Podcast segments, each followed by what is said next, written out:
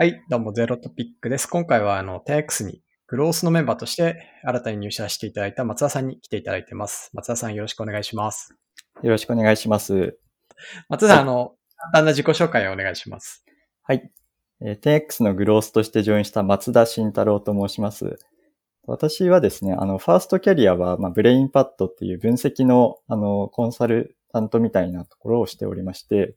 で、次にあの、メルカリに入社して、その次に三井不動産に入社して、で、この度あの、10X にあの、ジョインしたという形になってます。よろしくお願いします。よろしくお願いします。あの、マッツンさんとはメルカリにいるときに一度だけガスの講習会をやるっていうので、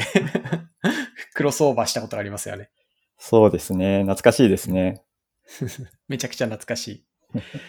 ああの、じゃあちょっとあの、振り返っ、そのキャリアを少し振り返って、あのうん、前職三井不動産、メルカリから三井不動産ってすごい、なんていうか珍しいキャリアパスだと思うんですけど、うんうん。これはどうして、そのメルカリのネクストステップとして三井不に行かれたんですか？そうですね。あの、二つテーマがあって、一つは、あの、メルカリで働いていて、その、かなりアプリ内の UI 改善ですとか、その、あるいはその、獲得周りの、あの、最適化っていうのが、あの、すごい進んでいたなっていうふうに、あの、見ていたんですけれども、ただ、その、サービスを作るにあたって、すごいボトルネックっていうのが、いわゆるそのインターネットの世界の外にあるんじゃないかっていうのを感じてたんですね。あの、例えばすごい、あの、梱包がめんどくさいですとか、あの、はいはい配送ですごい腰が重くなっちゃうとか、結構そういうめんどくささっていうのが、まあ、インターネットの世界だけだと、なかなか解消できないなっていうのを感じていたので、結構そのリアルな世界でどういうふうな改善活動とか、あるいはその日常生活をもっと良くすることができるんだろうかっていうのを当時考えていて、で、いろいろできそうな三井不動産っていうのが選択肢に上がったっていうところですね。なるほど。でまあ、はい。でもう一つ裏テーマとして、あの、会社の組織としてなんかどういう形態があるんだろうっていうのをすごい興味を持っていて、結構メルカリですと、あの、すごいちっちゃいあの規模から一気に大きくなって、で、そのいろいろな組織政策とかを試していったりしていたんですけれども、昔から存在していて、なんか今もその高いパフォーマンスを出してる組織集団って、なんかどういうその工夫とか、あの、どういう秘密があるんだろうっていうのがすごい気になっていたので、なんかそういったのも、あの、気になるなと思って、あの、入社したというのが、テーマその2っていう形でしたね。なるほど。侵入したんですね。そう、そうですね。はい。じゃあ、あの、三井不じゃあ実際に行かれて、こう、どういう関わり方とか、あと、周りの人ってどういう人がいらっしゃったんですか？はい。まず関わり方で言うと、あの、DX 本部っていうところに行きまして、まあ、結構三井不動産も課題感があのありましたと。でそれは今までは結構あの土地を買って建物を建てて、そうすればあの自動的にこう収益が上がっていくみたいな、そういったモデルだったんですけれども、まあ、やっぱりそのどんどん建ててどんどん壊してみたいなところは、あの、まあ、今後なかなかあのそれ一本ではあの取り行かなくなってきますし、あの、よりですね、その地域とか、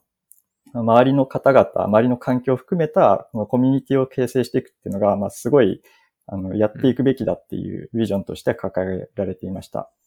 で、そんな中で、あの、どういうふうに、その、より長く持続可能な関係性を、まあ、いろいろなステークホルダーと構築でき、していけるのかっていうところで、三井不に足りなかったこととしては、その、まあ、使用してくれてるユーザーさんのその情報ですとか、どういうニーズがそもそもあるのかみたいなところを、あの、もうちょっとですね、あの、見ていかないといけないっていうところがありまして、で、そんな中でですね、結構そのデータを分析したりとか、その顧客動向をつぶさに見ていったりみたいなところが、あの、必要性として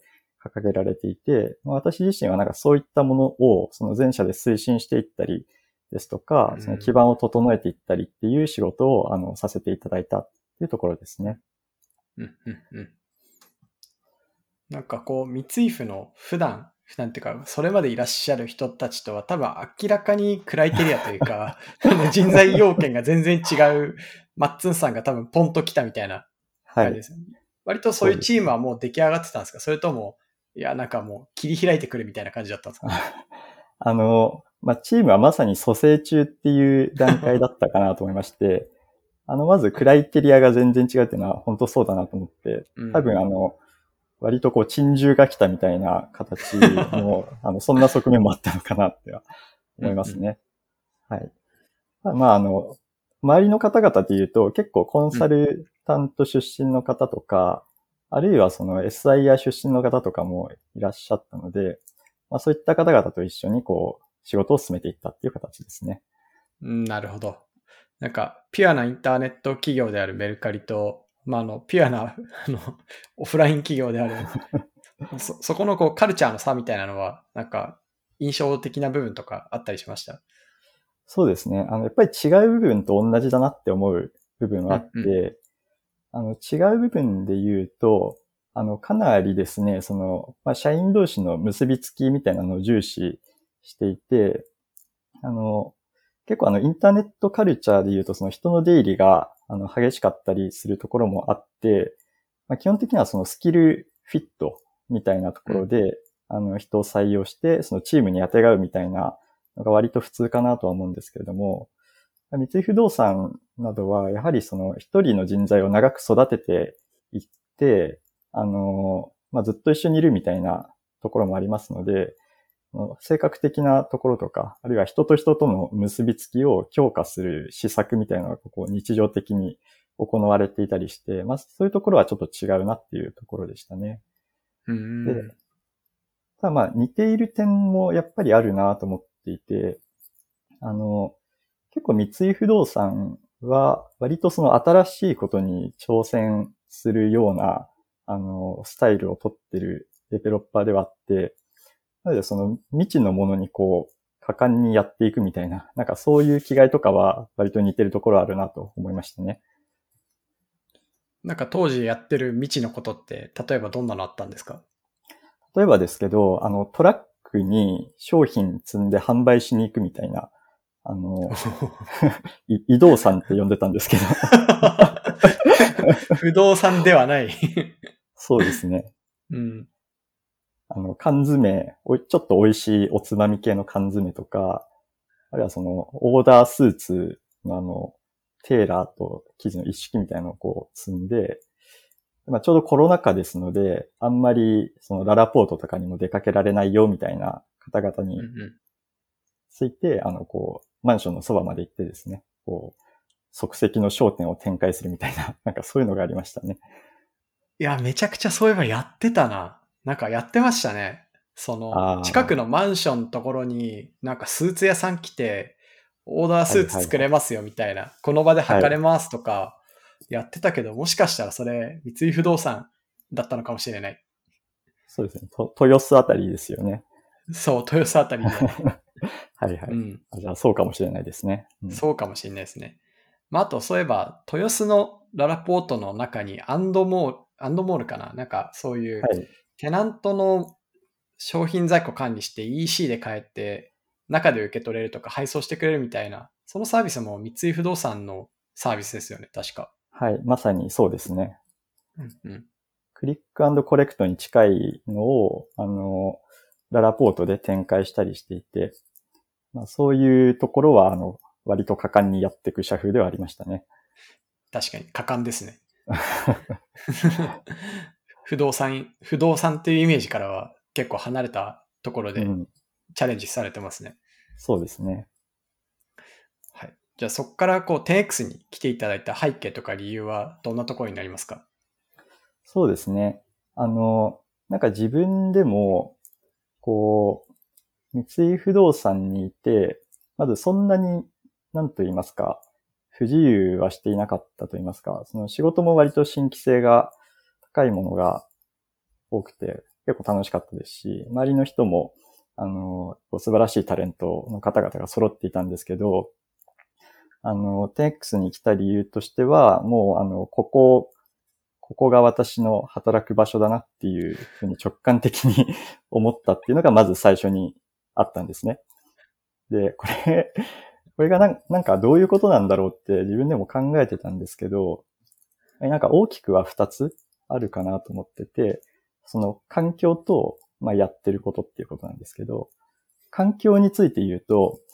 まず、あの、非常に真摯に、あの、ことに向かってる方が多いなと思ってまして、で、その向かってることっていうのが、まあ、まさにあの、日常生活に必要なもの、あの、っていうところが、すごいいいなと思っていて、なんかそういう目線が揃った組織で、私もなんか新しい日常とかを作っていくことに、あの、ぜひタッチしていきたいなっていうのが、その環境っていう意味ですね。で、その事業っていうのも、まあ、さっきちょっと出てはいるんですけれども、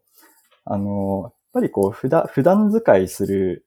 サービスが、その日常がちょっとアップデートされるっていうのが、まあ、すごい尊いことだなと自分は思っていて、でこれはですね、あの、前職、前々職のメルカリで働いていたときに、こう、まあ、結構働いてて、まあ、うまくいかないこととか、嫌なこととかもちろん長く働いてるとあると思うんですけど、そんな時もですね、ちょっとこうメルカリとか使って自分で売買してみると、あ、なかなかいいサービスだな、みたいな。明日も頑張ろうみたいな気持ちに なれるので、なんかそういう、そうですね、自分も周りの人も、まあちょっと幸せになれるようなことに携われるのが、まあ自分のモチベーションになるかなっていう、まあこの2点が大きいかなと思いますね。なるほど。でも初めは直感なんですね。はい、初めは直感でしたね。データサイエンスしたわけではなく、直感だったんですね。はい、そうですね。面白い。はい。えー、っと、じゃあその後、こう 10X に来ていただいて、こうどういったところ、領域とか、なんかどういうチャレンジされているかとか、具体的なところを含めて教えてください。わ、うん、かりました。あの、これもなんかいろいろあったなと思うんですけれども、なんか最初私は、まあ、専門性としては、そのデータアナリティクスとか、あの、そういったところにあるんですけれども、まあ、10X で、まあ、何やろうかなっていうところで、その、最初トライアルっていうフローがあるんですけど、まあ、そこで、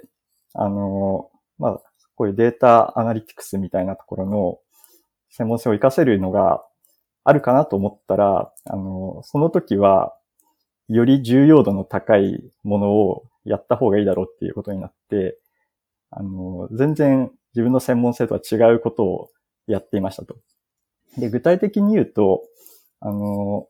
パートナー企業さんのデータを、そのステイラーにつなぎ込むっていうところが、事業上どうしても必要になってくるんですけど、そこをより効率的に行ったりですとか、あの、まあ、型化して展開しやすくするっていうところに携わっています。で、あの、初めはですね、全然なんか、あんまりこういうデータマネジメントっぽいこともやったことなかったな、みたいに思ってたんですけど、あの、実際やってみると、あの、自分の専門性がどうこうというより、その事業上すごい大事なことだなということに 気づかされですね、あの、必死でやっているみたいななんか、そういう状況になってます。そうですね。あの、はい、ね、トライアルからアグレッシブに来てくれて、まあ組織の一周とかいろいろやろうって言ったんですけど、ある日電話を僕がして、マッツンさんちょっと今いいですかみたいな。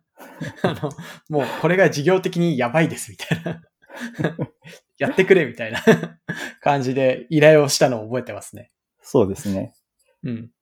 あの、あの依頼はでも正しかったなと今になってすごい思います。なんかものすごい膨らんで今、今ヒーヒー言ってますもんね。会社全体で。いや、でもなんかやっといてよかったなって思いましたね。本当に。うん、本当にですね。なんか、やっぱり基盤だと思うんですよね。なんか今やっていただいたの、うん、具体的には、その在庫のデータを生成するっていう部分とかが、こう、メインに今、携わっていただいてるんですけど、まあ、在庫ってもう商売の期間のそのものなので、これをね、あの、なんていうんですかね、何千店舗分って作れるようにならなきゃいけないっていうイシューだとすると、どでかいイシューを解いてもらってるなっていうふうに思いますね。はい。特に、その、そうですね。まあ、なんか、その一緒に閉じて、こう、関わっていただくというよりは、まあ、とにかくこのグロースってチームは、なんだろう、事業機会でプロダクトあったら、これマッチした先に、その、なんだろう、価値を最大化してくれっていう、もうこのミッションを追ってくれっていうふうに、多分マッツさんにはお伝えしたと思うんですけど、うんこう今後こうどういうチャレンジがさらに生まれていきそうかとか、なんかはいその中でこう個人的にどんな、えー取り組み方をしようかとか、なんか考えてることあれば、ぜひ教えてください。そうですね。あの、まずチャレンジとしては、やっぱりそのやるべきこと、まあ、将来にわたってきちんと腰据えてやるべきことの言語化っていうのが最初に来るなっていうふうに思っていて、まあ今今はですね、私も先ほど申し上げたような在庫の生成とかをやってはいるんですけれども、まあそれ以外にも、その事業価値を最大化するっていう意味だとやることはいっぱいあると。例えば、エンドユーザーの、まあ、お客様の方々に、そのネットスーパーをどういうふうにその価値を訴求していくかですとか、あるいはその一回使ってくれたお客様のその期待に応え続ける。まあ、これはもちろんあの欲しいものがいつでも買えるっていうのもそうですし、その商品が探しやすいですとか、うんあの、お財布に優しく買えるですとか、なんかそういうふうにですね、あの、どんどん使いやすくしていきたいなっていうふうに思ってまして、そこら辺もまだ、あの、やりたいですけど手がつけられてないっていうのが現状になっていくんですね。で、こういったそのイシューをきちんと言語化して、で、これを一緒に解いてくださる、あの、方々を、あの、見つけて、実際に一緒に働いていくっていうのが、あの、一番やるべきことかなっていうふうに思っていて、まあ実際そういうことにもあの時間を割いているっていうのがあの直近かなと思ってますね。そうですね。まあ本当、チームが今、その、たくさんいるわけじゃないんで、そこの蘇生というか、もう平たく言うと採用も含めて、こう、あてか採用、っていうか採用みたいな、そうですね。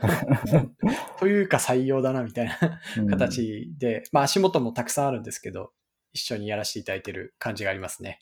そうですね。うん。じゃあ、ちょっと3つ目、あの、バリューについて、こう、10X バリューズについてどうですかみたいなのを、こう、みんなに、こう、聞いて回ってるんですけど、最近、うんうんあの、ゼロトピを聞いてくださってる方から、いつも同じ質問してますねっていうふうにディスられたんで、ちょっと趣を変更しようかなと思っていて、はいあの、3つバリューがあるじゃないですか。10X から逆算する、自立する、背中を合わせるって。こう、マッツンさんが一番好きなバリューってどれですかっていうのと、まあ、どんなとこが好きかなみたいなのを教えてください。そうですね。あの、まあ、全部好きなんですけど、10X から逆算するっていうところが、やっぱり、あの、まあ、好きですし大事だなっていうふうに思っています。で、これはですね、あの、やっぱり 10X に入る前に、僕がこういろいろ想像してたことっていうのがあるんですね。あの、ステイラーって今後どうなっていくんだろうとか、あの、どこまでスコープなんだろうとかいろいろ想像してたんですけど、入社してみると結構その想像を超えた部分っていうのがいっぱいあって、でそういうところがすごいワクワクするし、あの、10X のメンバーのみんなも結構そういう船に乗ってるっていうのが、なんか日々のモチベーションに、あの、まあ、十分なり得ることだなっていうふうに思ってるんですね。なので、その、まあ、ある程度遠い未来を描いて、そこに向かって、あの、一日一日を積み重ねていくていくみたいなところは、あの、結構自分一人だと難しいし、あの、他のいろんな会社でも、なかなか徹底できているところって多分ないと思うし、10X 固有のなんかいい文化だなっていうふうに私は思っていて、なのでそこがまあ自分が好きなところかなって思いますね。めちゃくちゃいい話ですね。ぜひそれ、あの、いろんなところで言いふらしてください。わかりました。はい、ありがとうございます。じゃあ最後になんかこの際だから僕に聞いておきたいこととか、伝えておきたいこととか、何かあれば。わかりました。あのですね、はい最近、その、まあ、ネットスーパーとかをこう見たりする時間がやっぱり多くはなっているんですけれども、なんかヤモティさんって、こう鶏もも肉しか食べてないんじゃないかっていうイメージが、胸、胸肉ね。胸肉。あ、胸肉です。はいはい。食べてないんじゃないかっていうイメージがあるんですけど、うんうんなんかその、おすすめの食べ物とか、なんかこういうのを最近買って美味しかったとか、ありますか、おーあるんですよ、それが。お あの、それが、あの、まあ、鶏胸肉はすごいたくさん食べるんですけど、うんうん同じぐらい大事なのって主食だと思ってて、はいはいはい。結構炭水化物も僕はたくさん取るんですよ。1日 250g とかなんで、はい。結構たくさん取るんですけど、うんうんなんか炭水化物のをたくさん取るんだけど、脂質はあまり取りたくないっていう制約があって、で、タンパク質もたくさん取りたいみたいな。なんかそういう中にこう、どういうのを食べればいいかなって考えたときに、結構制約されていくんですよね。例えばまあ当然ですけど、イメージ通りラーメンとかはダメみたいな。うん。パスタとかも実は調理するとき絶対オリーブオイルとか使うがないと美味しくならない食材じゃないですか。だから確かにパス。タもあまり実は食べれなくって、うん。で、そんな中なんか、いつも白米とか玄米とかばっか食べてたんですけど、最近、こう、最高の食材を見つけて、それが冷麺なんですよ。冷麺ですか？そう。冷麺すごく良くって。あの、冷麺のアピールしていいですか？あの、チルドの冷麺を、あの、一袋、二、二食とか入ってるチルドの冷麺を、イトーヨーカドーネットスーパーで週にうん4つとか買って、うんで、お昼ご飯とか夕ご飯とかに結構頻繁に食べてるんですよね。へ冷麺はその油とかは入ってないっていう感じなんですかね。これが最高のマクロで、なんか脂質 1g ぐらいなんですよ、1食あたり。うんうん。で、炭水化物が 80g ぐらい入ってて、はい。タンパク質も 10g ぐらい入っていて、あともう一個は、あの、冷麺ってじゃがいものでんぷんで作ってるじゃないですか。あ、じゃがいもなんですね。そこ、そうなんですよそこ、そこからでした。なるほど。で、それ何がいいかっていうと、GI っていう、要は血糖値の上がり方が緩やかなんですよね。うんうんうん GI が高くない。白米とか、白米と比べると GI は低い。まあ、うん玄米とかの方が、あの、もっと低いんですけど、こうなんだろう。すごく美味しく食べれて、血糖値も上がりにくいんで、こう食べた後にだるくなったりしなくって、だけ、ど、その、理想的な栄養が取れるっていうので、僕は冷麺とブロッコリーと鶏胸肉をすごいよく食べてますね。今日の昼もそれ食べました。なるほど。いや、冷麺だとは思いませんでし 結構意外じゃないですか。た。そうですね。うん。なるほどな。はい。あともう一個おすすめはなんか、あの、冷凍のフルーツもよく食べてます。ああ、ありますね。なんかセブンとかにも売ってますよね。あ、そうそうそう。すごい。でも、こう、やっぱセブンアイ・ホールディングスの冷凍フルーツが圧倒的に美味しくって、はいはいはい。マンゴーと、あと、ブドウ？皮ついてる。はいはい。ねそれをよく食べてますね。デザート代わりに。なるほど。うん素晴らしいおすすめです。参考にします。はい はい。絶対しないでしょ。冷凍フルーツはいいなって思いました。冷麺ダメ？で、冷麺ちょっと食べ方があんま詳しくないんで。そうですね。まあ、ちょっと、あの、回答間違ったなと思いました。いやいや、ととんでもないです。はい。じゃあちょっと最後に、こうぜひ、こう、グロスチームこれから採用頑張ろうと思ってるじゃないですか。はい。ちょっとそこの宣伝というか意気込みをお伝えしていってもらえますか？わかりました。とグロースチームはですね、今、あの、正社員たった2名で活動してるんですけれども、あの、やるべきことっていうのがやっぱりすごいたくさんあって、その一つ一つが、あの、本当にエキサイティングだと思いますね。あの、割と今までの、あの、仕事の延長線上にあるというよりは、やっぱり新しい小売体験を作っていくっていうところを、あの、いろんな部署と連携してやっていくっていうことになっていくと思います。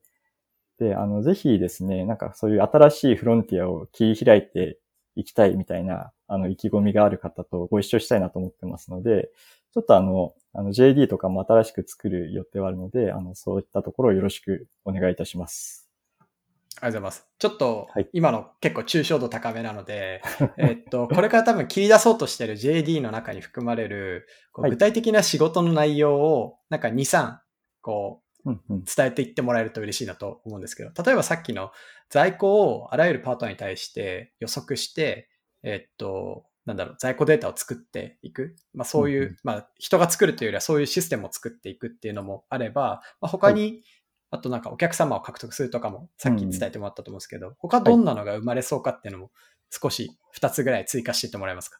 そうですね。あの、まあ、二つといういうか、大きく分けて三つありまして、はい。その、まあ、まずお客様の獲得周りですね。うん。でこちらは、あの、本当にどういうふうにエンドユーザーの方々とコミュニケーションしていけばいいのかっていうところを、まあ、いわゆるマーケティングのような手法も使いつつ、あとその店舗を一つのチャンネルと見立てて、あの、どういうふうにそのネットスーパーを訴求していくかっていうところも、あの、すごい大事な点だなっていうふうに思ってるので、まあそういったところを、あの、募集として考えておりますと。で、もう一つは、あの、10X 内の意思決定をいかに、その、効率よく正しく行っていくかっていうところで、あの、ま、まず私たちがすごい重視している点として、エンドユーザーの方々の、あの、思ってることとか感じているボトルネックっていうのを把握していくっていうのが必要だと思ってまして、まあ、こういったですね、あの、まあ、定性、定量、両方の分析を含めたインサイトの抽出っていうのが、あの、必要になってきますと。まあ、加えてですね、まあ、いろいろなパートナーさんの、あの、健康診断を、あの、常にしていって、あの、必要な施策を打っていくみたいなところも必要だと思ってますので、まあ、こういうビジネスアナリスト的な方々も、あの、必要になってくるかなと思ってます。で、あの、最後に、あの、グロース周りのそのエンジニアリングみたいなところもかなり重要だと思ってまして、まあ今私が取り組んでいる在庫の生成の部分をより効率化していきますですとか、あとそのエンドユーザーのディスカバリーですね。まあ、検索とか、あの、レコメンドみたいなところを含めて、あの、こう、より見つけやすくしていくみたいなところを、あの、やっていかなければいけないなと思ってまして、まあそういったところも、あの、考えているというところになってます。はい。はい。素晴らしい。というので、今みたいな内容でちょっとでも引っかかる方は、ぜひカジュアル面談を、あの、マッツンさんとか、僕とか、他のメンバーとしてもらえればなっていうところですよね。はい。その通りです。はい。じゃあ、そんな感じですね。はい。じゃあ、はい。じゃあ、今回、マッツンさんに来てもらいました。ありがとうございました。ありがとうございました。